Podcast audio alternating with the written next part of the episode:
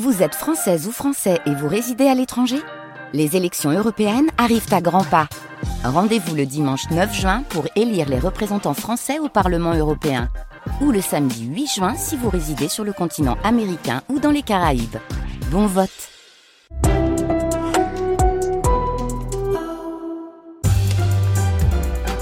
France Inter, le 6-9 du week-end. Et c'est le moment de, de, parler jardinage avec vous, Alain Baraton. Bonjour. Bonjour Marion. Quand on pense à André Le Nôtre, on pense le plus souvent à Versailles où vous officiez, Vaux-le-Vicomte ou Chantilly, mais rarement au Parc de Sceaux. Eh oui, un vaste domaine qui fut la propriété de Colbert, le principal ministre de Louis XIV.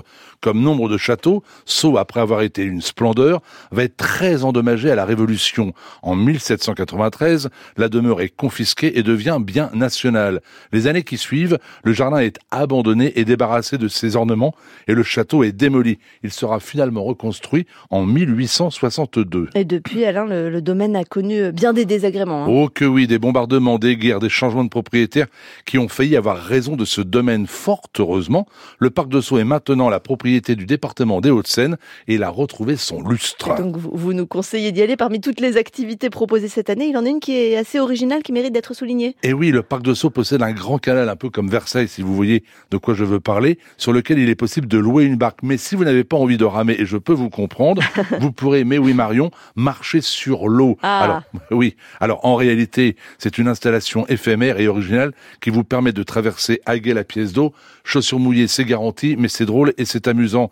J'en profite pour vous rappeler que le domaine de Sceaux, c'est aussi et surtout 180 hectares de jardin et de, et de nature, et que Sceaux est seulement, on n'y pense pas souvent, à 5 km de Paris. C'est juste à côté de la capitale. Et une bonne destination donc l'été euh, en Ile-de-France. On passe aux questions de nos auditeurs. Alain, euh, Sylvie nous demande, existe-t-il des plantes grimpantes qui poussent à l'ombre? Je veux répondre oui et non.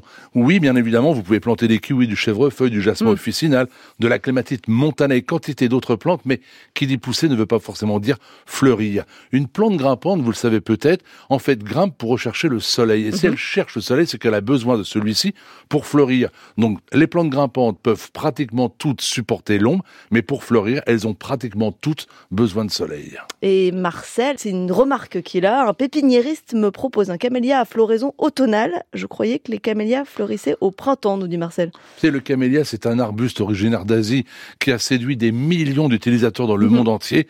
Il y en a tellement eu qu'on en a créé des, des, variétés incroyables. Et il existe deux principales sortes de camélias, pour faire très court, ceux que vous appréciez qui fleurissent au printemps, mmh. et puis d'autres, les Sasanka, qui eux fleurissent à l'automne, qui sont moins florifères, un petit peu moins beaux, il faut quand même l'avouer, mais qui ont toutefois leur charme. Donc oui, il est possible de trouver pour fleurir votre jardin en automne des variétés de camélias. Ce sont les camélias Sasanka. Mais moins jolies, si je vous comprends bien. Je trouve que ça a quand même moins d'allure. Et puis en, en, automne, Marion, vous avez passé l'été, le jardin a de très belles couleurs. C'est le moment où les feuilles prennent des teintes orangées, jaunes. Le jardin est magnifique, le potager dégueule. Il n'y a pas d'autre mot de, de, de, de, bon, de bons légumes à déguster. Donc le jardin finalement, il est déjà naturellement beau. Alors qu'au printemps, les premières fleurs de camélia viennent après un hiver parfois rigoureux colorer le jardin. C'est le retour des, des, des beaux jours. C'est la promesse d'un de, avenir euh, radieux, la fleur de, de camélia.